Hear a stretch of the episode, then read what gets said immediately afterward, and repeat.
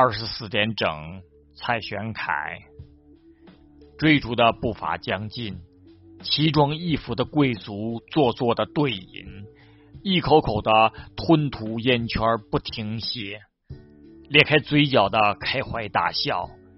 二十二点的上流资本聚会，尖刀抵住了君主的脖颈，护卫扔掉了手中的盾牌。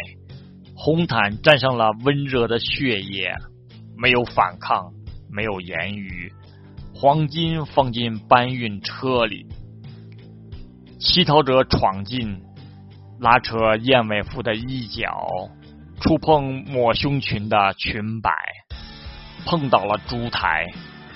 二十三点的乞讨者像起义者，佛朗哥不知道，卡洛斯不知道。历史到底怎么奔波前行？